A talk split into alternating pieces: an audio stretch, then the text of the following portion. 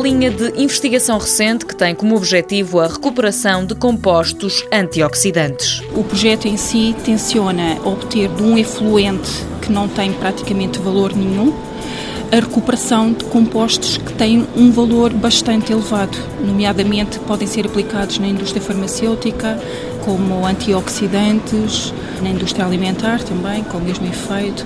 Portanto, está a ser uma linha de investigação que está a ser bastante hum, importante nesta altura. Celina Santos, investigadora e professora no Instituto Politécnico de Setúbal, é a coordenadora do Green Antiox.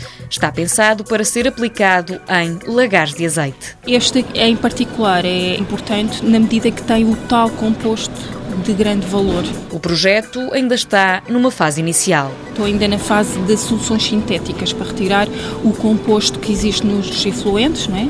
mas que nesta fase ainda estamos em soluções sintéticas, estamos a utilizar soluções que de alguma forma são soluções modelo do efluente para ver se conseguimos retirar seletivamente esse tal composto e depois aplicaremos no efluente real.